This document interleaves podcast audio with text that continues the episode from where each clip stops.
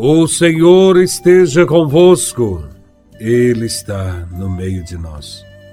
Proclamação do Evangelho de Nosso Senhor Jesus Cristo, segundo São Lucas, capítulo 13, versículos de 22 a 30. Glória a Vós, Senhor. Naquele tempo, Jesus atravessava cidades e povoados ensinando e prosseguindo o caminho para Jerusalém. Alguém lhe perguntou: Senhor, é verdade que são poucos os que se salvam? Jesus respondeu: Fazei todo o esforço possível para entrar pela porta estreita, porque eu vos digo que muitos tentarão entrar e não conseguirão. Uma vez que o dono da casa se levantar e fechar a porta, vós do lado de fora começareis a bater, dizendo: Senhor, abre-nos a porta. Ele responderá: Não sei de onde sois. Então começareis a dizer: Nós comemos e bebemos diante de ti, e tu ensinaste em nossas praças. Ele, porém, responderá: Não sei de onde sois. Afastai-vos de mim, todos vós, que praticais a injustiça. Ali haverá choro e ranger de dentes, quando virdes Abraão, Isaque e Jacó, junto com todos os profetas, no reino de Deus.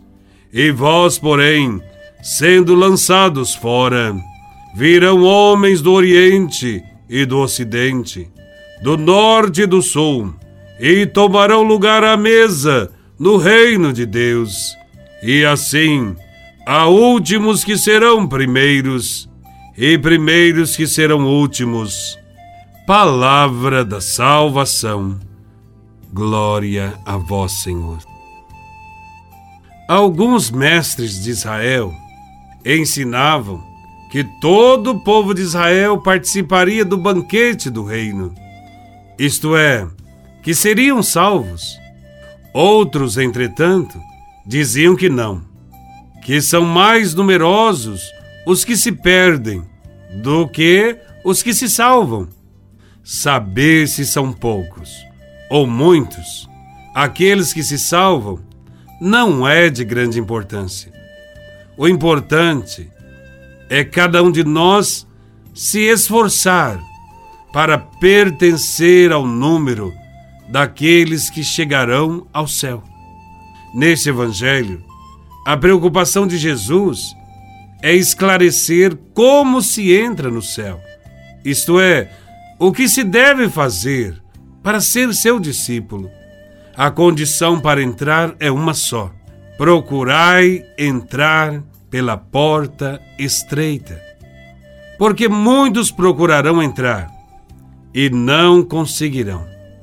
E como é possível passar por uma porta estreita? Só há uma única maneira: tornando-se pequeno. É isto que Jesus quer nos explicar. Não podemos ser seus discípulos se não renunciarmos a ser grandes, poderosos, dominadores causadores de exclusão. É uma advertência séria, porque os que se desviam do caminho reto encontram amplas e largas saídas. A vida mundana, entregue aos vícios, injustiças e todo tipo de liberdade, tem suas portas largas. É uma estrada folgada que a muitos atrai e leva à perdição é o caminho mais fácil e agradável do ponto de vista humano, mas a consequência deste caminho será a perdição. O caminho certo é estreito, é parecido com uma ponte. Se alguém se desvia para a esquerda ou para a direita, precipita-se nos abismos. É preciso se esforçar para entrar pela porta estreita é o caminho da fé, dos mandamentos, dos ensinamentos de Cristo. O Evangelho também fala de um senhor que oferece um banquete. O Senhor, com certeza, é Deus. É Ele que prepara o banquete e convida a todos. Basta não se considerar grande e ter a disposição de passar pela porta estreita. Alguns passam, outros não. A um certo ponto, a porta se fecha. A parábola fala de um grupo de pessoas que pretendem entrar, mas não conseguem. Mesmo dizendo que comeram, beberam e ouviram Sua palavra. Quem são estes? Não são os pagãos, mas algumas pessoas da comunidade cristã que participavam da Eucaristia e ouviram a palavra. Estes não entraram, porque não se fizeram pequenos, não se tornaram justos. Se nossas missas, encontros, retiros, participação na comunidade não são acompanhados da prática da justiça, de nada servem. Dirá Jesus: Afastem-se de mim, vocês todos que praticam injustiças. Jesus nos conta estas coisas para nos alertar, para que não nos julguemos já salvos, melhores e mais puros que os outros, esquecendo de que o necessário é se tornar pequeno, humilde e servidor. Ainda há em nossas comunidades aqueles que não se curvam diante da mensagem de Cristo, não se tornam humildes e não se deixam tocar pela possibilidade de um dia Jesus de Nazaré lhes dizer: Não vos conheço. Muitos seguidores de Jesus, que eram fervorosos, se esfriaram, e muitos que foram pecadores se converteram e se tornaram os primeiros. Para Jesus, o que importa é viver o chamado, dia após dia, se esforçando para viver a palavra, para viver como irmãos.